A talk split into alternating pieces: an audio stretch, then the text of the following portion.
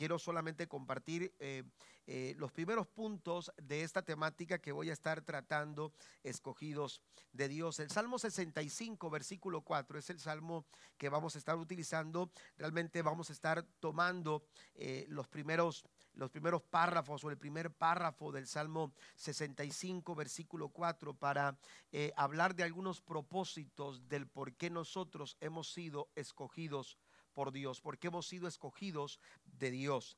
Bienaventurado el que tú escogieres, dijo el salmista, y atrajeres a ti. Note esa, eh, esa acción. Dios es quien escoge. Dios quien es el que atrae. Amén. Dice, es una acción de parte de Dios. Eh, bienaventurado el que tú escogieres y atrajeres a ti para que habite en tus atrios. Seremos saciados del bien de tu casa, de tu santo templo. Cuando leemos el Salmo 65, el Salmo 65 es uno de los salmos eh, que quizás tiene un enfoque, aunque todos los salmos tienen un enfoque de alabanza al Señor, de reconocimiento, hay un enfoque de adoración, de rendir adoración al Señor. Quizás el Salmo 65 es uno de los que más profundo enfoque encontramos en la alabanza que se expresa en él. De hecho, algunos piensan que pudo haber sido escrito cuando se acercaban eh, eh, eh, las fechas para la celebración de una de las grandes fiestas solemnes que como, como, como, como pueblo, el pueblo de Israel celebraba, pudieran haber sido quizás las, las, fiestas de, de, los panes sin levadura, la fiesta de los tabernáculos, pero el Salmo 65, de entrada, el salmista reconoce que Dios, escuche esto, no solo merece nuestra alabanza, Amén. Y es importante eh, y es interesante eh, eh, entender este, este pensamiento porque sabemos que Dios se merece nuestra alabanza, pero Dios no solo merece nuestra alabanza, porque de pronto el término merecer pudiera, pudiera de alguna manera malentenderse y pensar que Dios tiene que hacer algo para que nosotros entonces digamos, Dios tiene que recibir mi alabanza, Dios tiene que recibir mi adoración. Eh, eh, y, es que Dios, eh, según el Salmo 65, Dios no, no, no solo merece, el Salmo 65 dice que Dios le pertenece nuestra alabanza. Amén. A Dios le pertenece, Dios es dueño de toda la alabanza. ¿Alguien dice amén a esto? Por eso comienza diciendo, tuya es la alabanza, tuya es la alabanza. Dios, aleluya, no solo merece, Él es el dueño, Él es a quien le pertenece nuestra alabanza. Así lo dice la nueva traducción viviente, tuya es la alabanza. Y, perdón, eh, así lo dice la Reina Valera del 60, la, la nueva traducción viviente, dice que qué poderosa alabanza, oh Dios, te pertenece. Lo mismo, la nueva versión internacional también utiliza esa misma, esa misma palabra pertenecer, porque Dios no solo merece ser alabado, a Él le pertenece toda nuestra alabanza. Bendito sea el nombre del Señor. Entonces, en esa profundidad de alabanza en la que el salmista, aleluya, empieza, aleluya, a desbordar, encontramos una, una verdad eh, eh, que él expresa también que me gustaría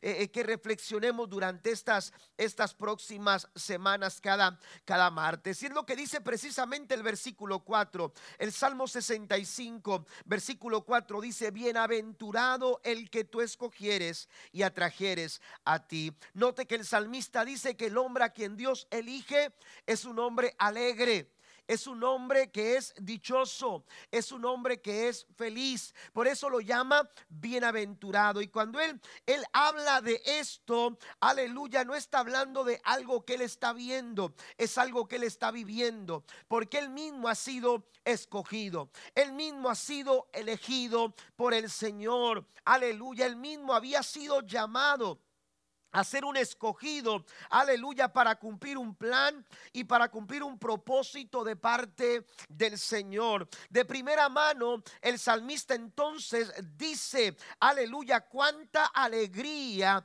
para aquellos que tú has escogido. Él sabía el tipo de alegría a la que se refería, la bendición que genera el ser un escogido de Dios. Y yo lo mencionaba hace unos momentos, es una acción divina. Dios, aleluya, actúa, aleluya, hacia nosotros, se acerca a nosotros. Jesús lo dijo de esta manera en Juan capítulo 15, versículo 16, hablándole a sus discípulos, no me elegisteis vosotros a mí, sino que yo os elegí a vosotros. Somos escogidos por Dios. Amén. Y cuando, cuando, aleluya, eh, eh, entendemos esta, esta frase, nos damos cuenta, hermanos, que no hay ningún mérito nuestro en esto. Amén. No hay ningún mérito en esto. Si estamos cerca de Dios, es porque Él se acercó a nosotros. Alguien alaba a Dios por ello.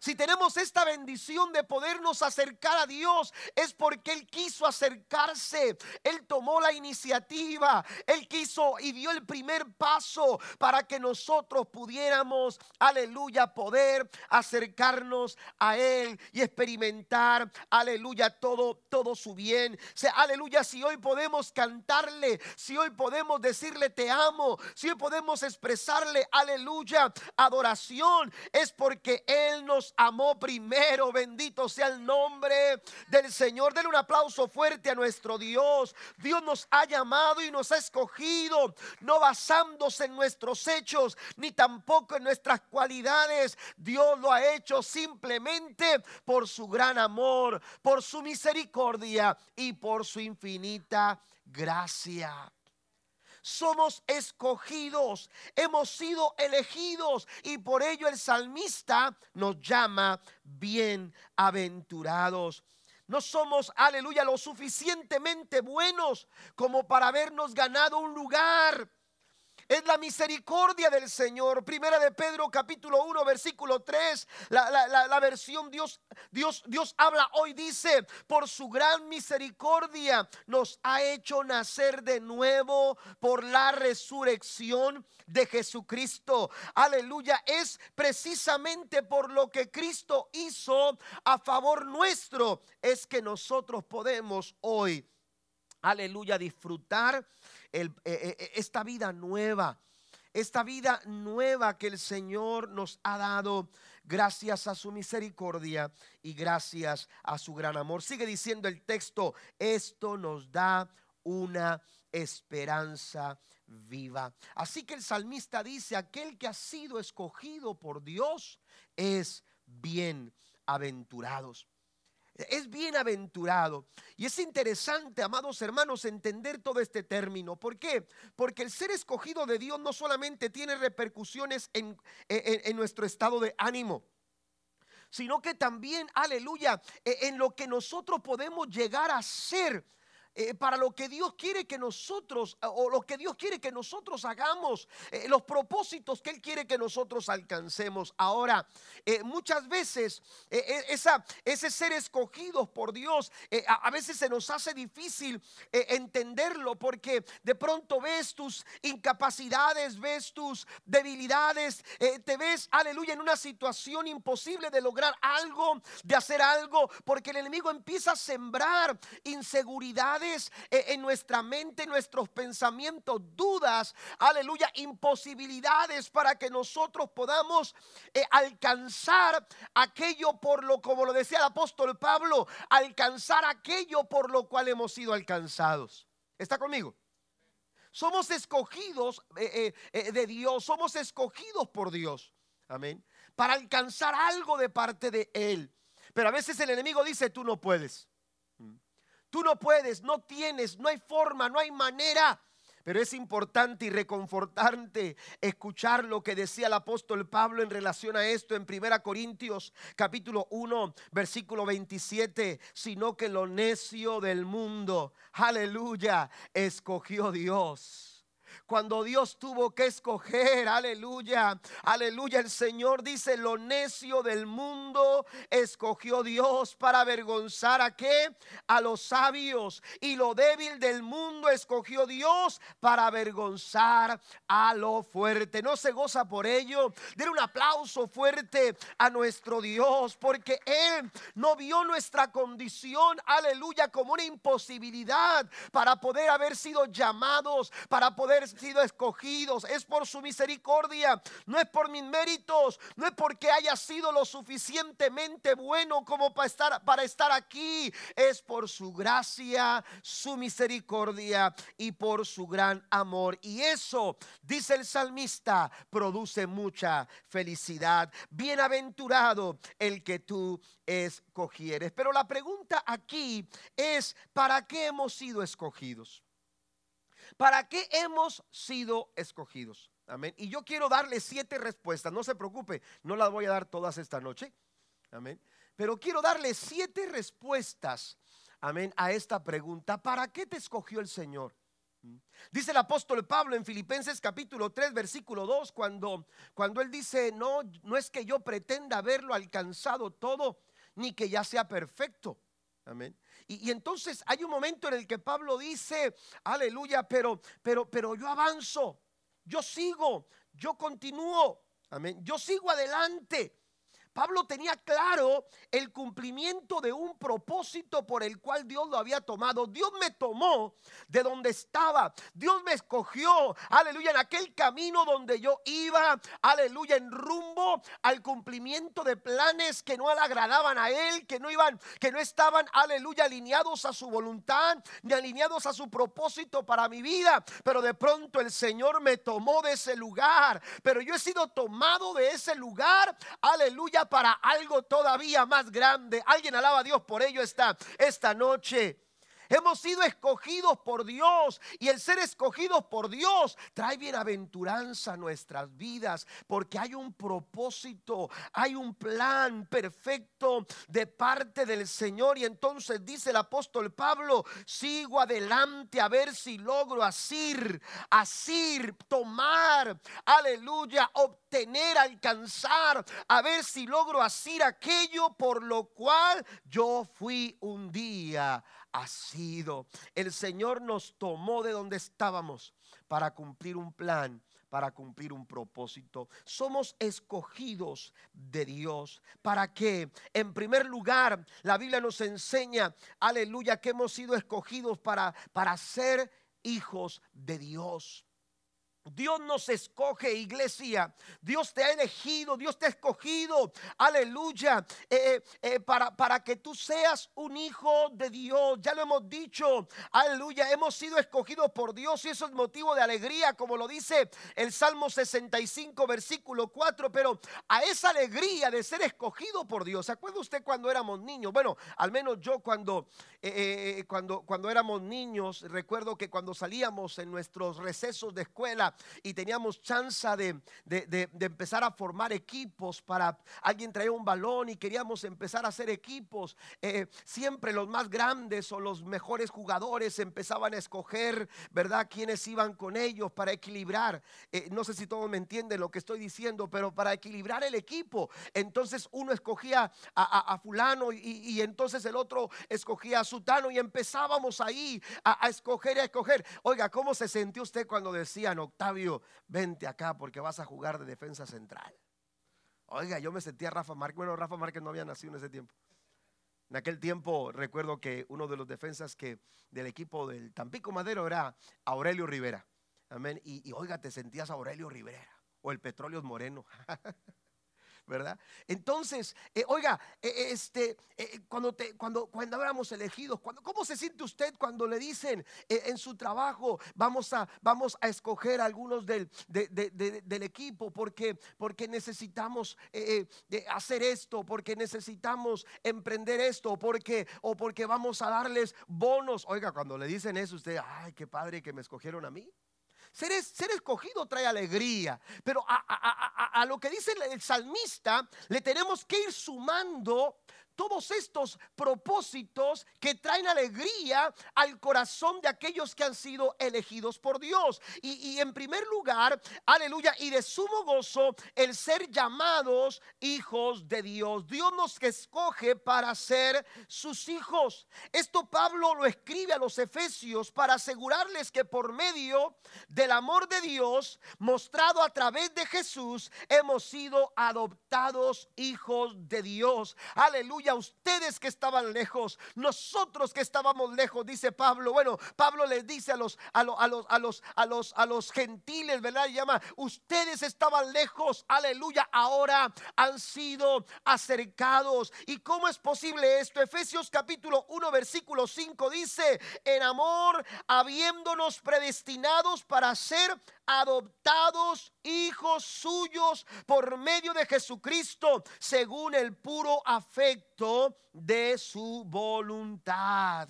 Oiga, qué maravilloso motivo de alegría el poder cumplir el propósito de Dios, el hecho de que Dios nos haya escogido para ser llamados hijos de Dios. Aleluya, cuando venimos a Jesús, aleluya, cuando lo recibimos como nuestro Salvador personal, cuando lo aceptamos en nuestro corazón como el Señor de nuestras vidas, empezamos a tener una línea relacional con un Padre amoroso, con un Padre bueno, con un Padre misericordioso, una línea, aleluya, que nos conecta con el cielo, con nuestro Padre celestial, el cual está interesado en relacionarse con nosotros. Por eso nos llama a sus hijos. No se goza por ello. Somos hijos de Dios. Mire qué interesante. Primera de Juan capítulo 3 versículo 1. La palabra de Dios para todos dice, miren lo grande que es el amor que el Padre nos ha mostrado. Hasta llega a, a ser posible que seamos llamados hijos de Dios. Y eso es lo que de verdad somos.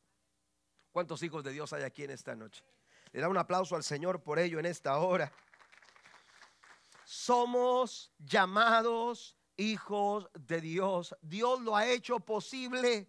Parecía imposible parecía, aleluya, lejano, parecía distante, eh, parece descabellado, aleluya. Sin embargo, gracias a lo que Cristo hizo en la cruz del Calvario, nosotros podemos, aleluya, en nuestra respuesta a la obra de Jesús en el Calvario, aleluya, nosotros tenemos derechos, aleluya, de hijo de Dios. Mire lo que dice Juan capítulo 1, verso 11, la nueva traducción viviente vino a los de su propio pueblo y hasta ellos lo rechazaron. Pero el verso 12 dice, pero a todos los que creyeron en él y lo recibieron, les dio el derecho de llegar a ser hijos de Dios a todos aquellos que lo recibieron, a todos aquellos que creyeron y que lo recibieron, porque el derecho de ser hijos de Dios es consecuente a nuestra decisión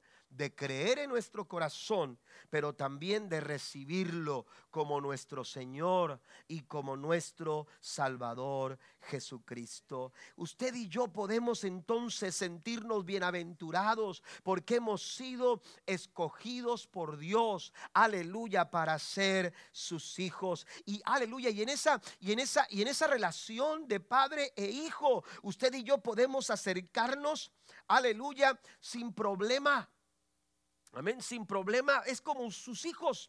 Sus hijos no tienen que buscar a nadie más. Pueden acercarse con usted y decirle, papá necesito tenis, papá necesito ropa, papá necesito... ¿Cómo se sentiría usted? Aleluya, si su hijo va y le pide zapatos a alguien más, usted no tiene por qué ir a buscar en ninguna otra parte. Hay un Padre amoroso en el cielo. Aleluya, que sabe que usted es su hijo y usted se puede acercar delante de él con toda confianza porque es un Padre que sabe cuidar es un padre que sabe dar protección, es un padre, aleluya, que, que vela por nuestro bienestar.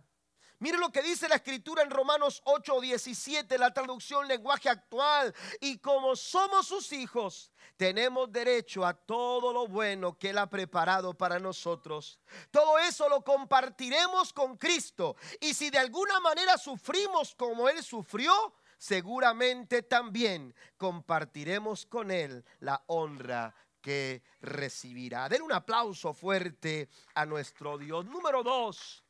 Número dos, el segundo propósito, además de que hemos sido escogidos para ser sus hijos, también hemos sido escogidos para vivir en santidad. Amén. Hemos sido escogidos por Dios para vivir en santidad. Pablo dice, yo me extiendo, me olvido de lo que queda atrás y me extiendo a lo que está adelante, porque su propósito es alcanzar aquello por lo cual ha sido alcanzado. Sigue diciendo Efesios en el capítulo 1, versículo 4. Anteriormente leíamos el verso 3, pero el versículo 4 sigue diciendo el apóstol Pablo a los Efesios, según nos escogió en él antes de la fundación del mundo. ¿Para qué? Para que fuésemos santos y sin mancha delante de Él. ¿Se da cuenta? Hemos sido escogidos, aleluya, para vivir en santidad, para practicar la santidad, para vivir sin mancha delante de Él. Hemos sido escogidos para vivir en esta, en esta, en esta vida de santidad y comunión con el Señor. Cuando hablamos de la santificación, el acto de santificar es un proceso en el que somos nosotros separados y somos consagrados, somos dedicados Amén. La, santificación no solamente nos separa, eh, eh, sino que también nos dedica, nos consagra, separados de, aleluya, ¿para qué? Para ser dedicados a. Amén. Somos, somos separados del pecado, somos separados del mundo, somos separados, aleluya, de, de, los, de, los, ah, eh, de, todo lo que tiene que ver con, con, aquello que no agrada al Señor. ¿Para qué? Para, para vivir una vida apartada para Dios consagrados para Dios. Dios nos separa de nuestro estilo de vida de pecado y nos conecta con una vida acorde a la vida de Cristo. A eso llamamos nosotros santificación. Amén. Y a eso Dios nos ha llamado, Dios nos ha escogido para vivir en santidad. Amén. Para crecer en nuestra, en nuestra vida de santidad, para que nosotros, aleluya, procuremos, como dice el apóstol, aleluya, seguir la paz con todos y la santidad, dice la escritura. Tenemos que seguir la paz con todos, pero dice, y la santidad, sin la cual nadie, amén, nadie verá al Señor. Hebreos 12, 14, así lo dice. ¿Mm? Y cuando, y cuando dice nadie verá al Señor, está diciendo nadie se puede relacionar con Dios si no vive en santidad. ¿Mm? No es que Dios, aleluya, no ame al pecador. Dios ama al pecador, pero aborrece el pecado. Por eso envió a su Hijo Jesucristo, para que el pecador pudiera acercarse a Él, para que el pecador deje de ser pecador. ¿Me entiende? Para que el pecador deje de ser pecador, usted no saca eh, eh, una, una, una, una, ropa sucia de, de, un bote sucio para meterlo en otro bote sucio si usted la quiere limpiar. O, la saca y la limpia y después la mete otra vez en el, en el bote sucio, ¿verdad que no? Sería incongruente no tendría sentido. ¿Para qué lavarla? Amén. Si, si la va a volver a meter al bote sucio. No, aleluya, no tiene sentido. El Señor nos escoge, por eso somos bienaventurados. El Señor nos ha elegido, por eso somos felices, dichosos, estamos alegres, pero también porque le dio sentido a nuestras vidas, le dio propósito a nuestras vidas. Y ese propósito tiene que, aleluya, tiene que ver, o aleluya, está alineado a una forma de vida que Dios espera que nosotros practiquemos. Mire, lo hizo con su pueblo Israel Deuteronomio capítulo 7, versículo 6 le dice, pues tú eres un pueblo santo. Dios le está hablando al pueblo de Israel. Tú eres un pueblo santo. Dice, porque perteneces al Señor tu Dios. De todos los pueblos de la tierra, el Señor tu Dios te eligió a ti para que seas su tesoro especial. Lo hizo con Israel. Israel es, es, es, es, una, una referencia en, en el Antiguo Testamento de lo que sucede ahora con la iglesia. El Señor estableció la iglesia, aleluya, como su pueblo santo, aleluya, para este tiempo. Por eso la iglesia necesita mantenerse en santidad. Necesitamos guardar nuestro corazón limpio de pecado. Necesitamos, aleluya, vivir vidas de integridad. Vuelvo a repetir Hebreos 12, 14, seguid la paz con todos y la santidad, sin la cual nadie, dice, dice la escritura, verá al Señor. Dios nos ha escogido para que vivamos entonces en santidad. Pero ¿cómo podemos vivir en santidad si somos si somos tan tan faltosos? Si cometemos tantos errores, bueno, sabe que Dios nos ha provisto de elementos para nuestra santificación. Él nos ha limpiado con la sangre del Cordero de Dios. La Biblia dice, aleluya, que la sangre de Jesucristo, su Hijo, nos limpia de todo pecado. ¿Alguien lo cree? La sangre de Cristo es poderosa para limpiarnos de todos nuestros pecados. Pero ¿cómo podemos perseverar en santidad? ¿Cómo podemos mantener nuestra vida en esa línea y en ese camino de santidad que Dios espera de nosotros? Permítame mencionar tres elementos de santificación. En primer lugar, la palabra de Dios. Dios nos ha dado su palabra. Y la palabra del Señor, nuestra relación cuando practicamos una relación con la palabra del Señor. ¿Sabe que lo que leemos, lo que, lo que escuchamos, eh, afecta nuestra forma de vivir, nuestra forma de pensar? Amén. Eh, eh, nuestra forma de hablar, nuestra forma de conducirnos se ve también, aleluya, de alguna manera influenciada por lo que vemos y por lo que escuchamos. Si nosotros escuchamos, escucháramos la palabra de Dios en nuestras eh, eh, eh, diariamente en nuestras vidas, hermanos, si pudiéramos, si estableciéramos una relación con la palabra del Señor, la palabra, aleluya, sería ese elemento que nos, que nos va a orientar, que nos va a guiar, que nos va a dirigir, que nos va a ayudar para tomar las decisiones necesarias. Amén. Mire, si antes de tomar una decisión fuéramos a la palabra, aleluya, evitaríamos muchas cosas que después nosotros lamentamos. Amén. Pero a veces buscamos el consejo cuando eh, bíblico cuando ya hemos tomado decisiones equivocadas. Queremos resolver un problema que pudo haberse eh, eh, prevenido si se hubiera tomado una decisión basada en el consejo de la palabra de Dios. Por eso es importante que entendamos eh, eh, la utilidad, como dice el apóstol Pablo, porque Pablo escribe que la palabra del Señor, toda la palabra, las escrituras son inspiradas por Dios y son útiles. Y a mí esa palabra útil, hermanos, me, me impacta mucho, me toca mucho y la tengo presente siempre.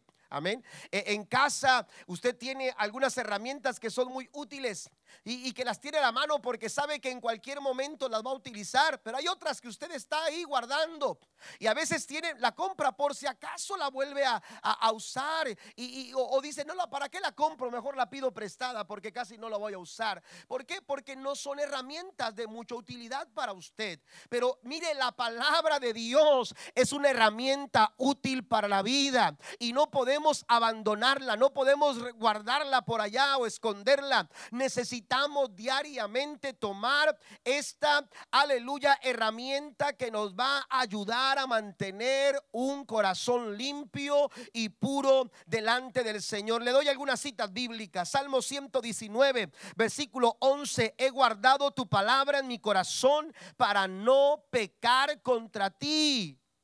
Amén. Eh, cuando, cuando hacemos algo que no agrada a Dios, hay que hay que empezar a mirar cómo está nuestra relación con la palabra del Señor. Juan capítulo 17, versículo 17, Jesús dijo, santifícalos en tu verdad, tu palabra es la verdad. Y en el Salmo 119, 9 dice, ¿cómo puede un joven mantenerse puro? Obedeciendo tu palabra. Así que iglesia, hemos sido llamados, escogidos por Dios, amén, para cumplir el propósito de vivir vidas santas. Segundo elemento, aleluya, es el Espíritu Santo. También es un agente para nuestra santificación. Amén. Una vida santa es evidencia de que estamos siendo guiados por el Espíritu de Dios. Que el Espíritu Santo está dirigiendo nuestras vidas que el Espíritu Santo está guiando nuestros corazones, aleluya, está dirigiendo nuestros pensamientos y nuestras, eh, aleluya, vidas están siendo influenciadas, gobernadas y dominadas por el Espíritu Santo de Dios. Mire lo que dice segunda Tesalonicenses capítulo 2, versículo 13. Nosotros, en cambio, siempre debemos dar gracias a Dios por ustedes. Pablo hablándole a los tesalonicenses, a la iglesia en Tesalónica, y les dice, hermanos amados, por el Señor, porque desde el principio Dios los escogió para ser salvos. ¿Mediante qué? Mediante la obra santificadora del Espíritu. Amén. ¿Queremos ser santos? Queremos vivir en santidad. Necesitamos buscar una relación directa con la palabra de Dios todos los días. Todos los días relacionarnos con la palabra, pero también necesitamos relacionarnos con el Espíritu Santo. Necesitamos buscar la guianza del Espíritu Santo. Necesitamos llenarnos del Espíritu Santo, porque mediante la obra santificadora del Espíritu, aleluya, lo vamos a lograr. Vamos a cumplir el propósito del por qué nosotros hemos sido escogidos. Dios no solamente te llama a santificarte, Dios dice, te doy lo que necesitas para que lo logres. ¿Te parece imposible? ¿Te parece difícil? ¿Te parece complicado? Necesitamos ser guiados por la palabra, pero también guiados por el Espíritu Santo de Dios. Porque mediante la obra santificadora del Espíritu y la fe que tienen en la verdad. Y el tercer elemento de santificación es la comunión con la iglesia. Es el estar en la iglesia. Es el relacionarnos con la iglesia. Activarnos en la iglesia. Amén amistarnos, tener comunión, compañerismo, fraternizar con la iglesia. ¿Por qué la iglesia? Porque la iglesia es el cuerpo de Cristo y como cuerpo de Cristo ejerce una influencia sana en nuestro caminar diario como discípulos de Cristo. Amén. Nos da un sano sentido de pertenencia cuando venimos a la iglesia. Y al estar así, en esa condición, al sentirnos parte de, aleluya, vamos a ser llevados por un proceso de santificación. La influencia que ejerce la iglesia en nuestras vidas. La iglesia en nuestras familias, la iglesia en nuestros matrimonios, la iglesia en nuestros jóvenes, en nuestros niños. ¿Qué tanta eh, influencia permitimos que la iglesia eh, tenga, aleluya, sobre la vida de nuestras familias. Bueno, eh, eh, va, a ser determinante, aleluya, y es importante que nosotros podamos permitir que como iglesia, aleluya, podamos los unos a los otros conducirnos por el camino de la santidad. No es que lo diga yo, Mire lo que dice el apóstol Pablo, Hebreos 10, versículo 25, ya estoy para terminar. Y no dejemos de congregarnos como lo hacen algunos, sino animémonos unos a otros, sobre todo ahora que el día de su regreso se acerca. Amén. No se sienta incómodo. Y si se va a sentir incómodo porque alguien, alguien le mandó un mensaje porque no lo vio el domingo pasado, siéntase incómodo de la buena manera y dele gracias a Dios. Porque lo que está haciendo Dios es, poniendo, es, dándote la oportunidad de que puedas tener alguien que te está ayudando a perseverar en la santidad. Amén. Relaciónese con la palabra, relaciónese con el Espíritu Santo, pero no pierda su relación con la iglesia, porque la iglesia, aleluya, es un agente santificador. Nos ayuda a perseverar. La iglesia está para algo más que solo ser un lugar al que acudimos. La iglesia está aquí para exhortarnos, está aquí para animarnos, está aquí para motivarnos y para guiarnos por el camino de la santidad. De ahí que el apóstol Pablo dice, no dejen de congregarse. Si usted lee el versículo 24 de Hebreos capítulo 10, la nueva traducción viviente dice, pensemos en maneras de motivarnos unos a otros a realizar actos de amor y buenas acciones. Le está hablando a la iglesia. La iglesia está aquí para ayudarnos a perseverar. Necesitamos la iglesia. Nos necesitamos los unos de los a, los otros. Aleluya. ¿Para qué? Para perseverar en el camino de la santidad. Póngase de pie conmigo, por favor, en esta hora. Y sabe que este propósito, el cumplimiento de este propósito, se debe dejar ver en todas las áreas de nuestras vidas. Porque de pronto hay quien dice, no, Dios lo que quiere es una santidad interior. A Dios lo que le interesa es una santidad del alma. Pero dice Primera de Pedro, capítulo 1, verso 15 al 16, la nueva traducción viviente. Pero ahora sean santos en todo lo que hagan, tal como Dios quien los eligió es santo. Pues las escrituras dicen, sean santos porque yo soy santo. En todo lo que hagan. En otra ocasión Pablo escribe a los tesalonicenses en su primera carta, capítulo 5, les dice, y todo vuestro ser,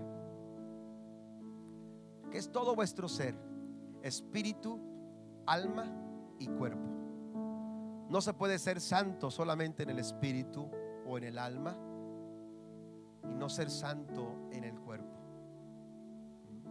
Todo vuestro ser, espíritu, alma y cuerpo.